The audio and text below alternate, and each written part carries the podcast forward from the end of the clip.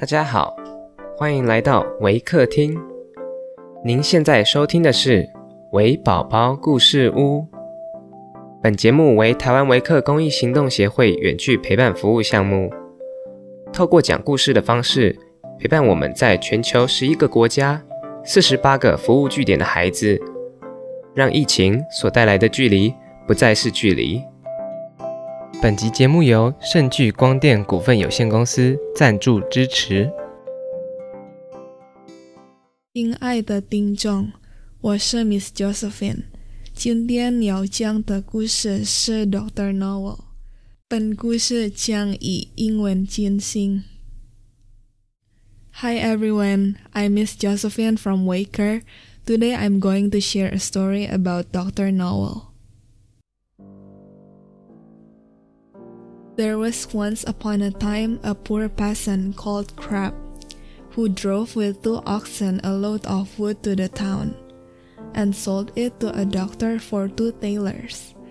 When the money was being counted out to him, it so happened that the doctor was sitting at a table. And when the peasant saw how well he ate and drank, his heart desired what he saw, and would willingly have been a doctor too so he remained standing a while, and at length inquired if he too could not be a doctor. Oh, yes, said the doctor. That is soon managed. What must I do? asked the peasant. In the first place, buy yourself an ABC book of the kind which has a cock on the frontispiece. In the second, turn your cart and your two oxen into money and get yourself some clothes, and whatsoever else pertains to medicine. Thirdly, have a sign painted for yourself with the words, I am Dr. Knowall, and have that nailed up about your house door.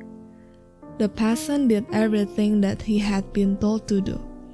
When he had doctored people a while, but not long, a rich and great lord has some money stolen. Then he was told about Dr. Knowall who lived in such and such a village and must know what had become of the money. So the Lord had the horses harnessed into his carriage, drove out to the village, and asked Crab if he were Dr. Knowall. Yes, he was, he said. Then he was to go with him and bring back the stolen money. Oh, yes, but Gritty, my wife, must go too.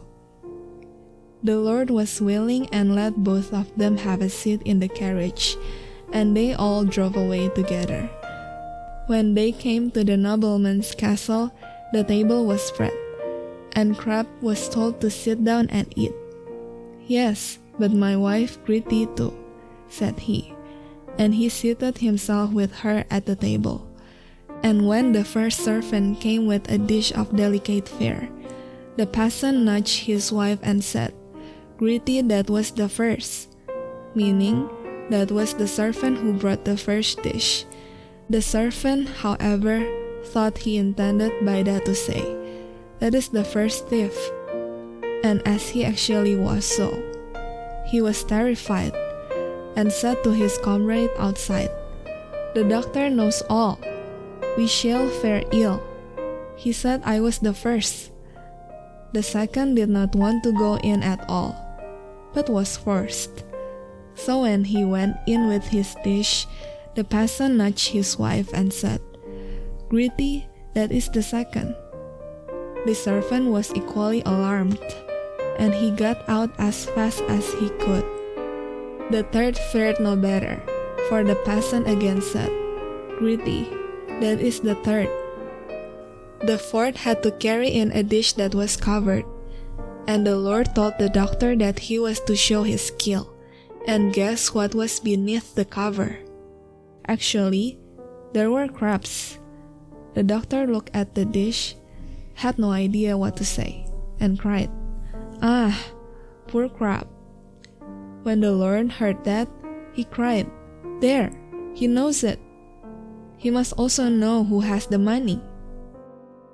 On this, the servant looked terribly uneasy, and made a sign to the doctor that they wished him to step outside for a moment.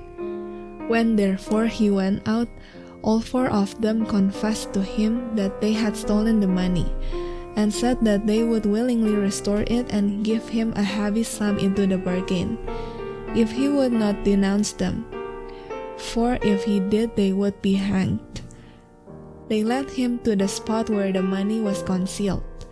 With this, the doctor was satisfied, and returned to the hall, sat down to the table, and said, My lord, now will I search in my book where the gold is hidden.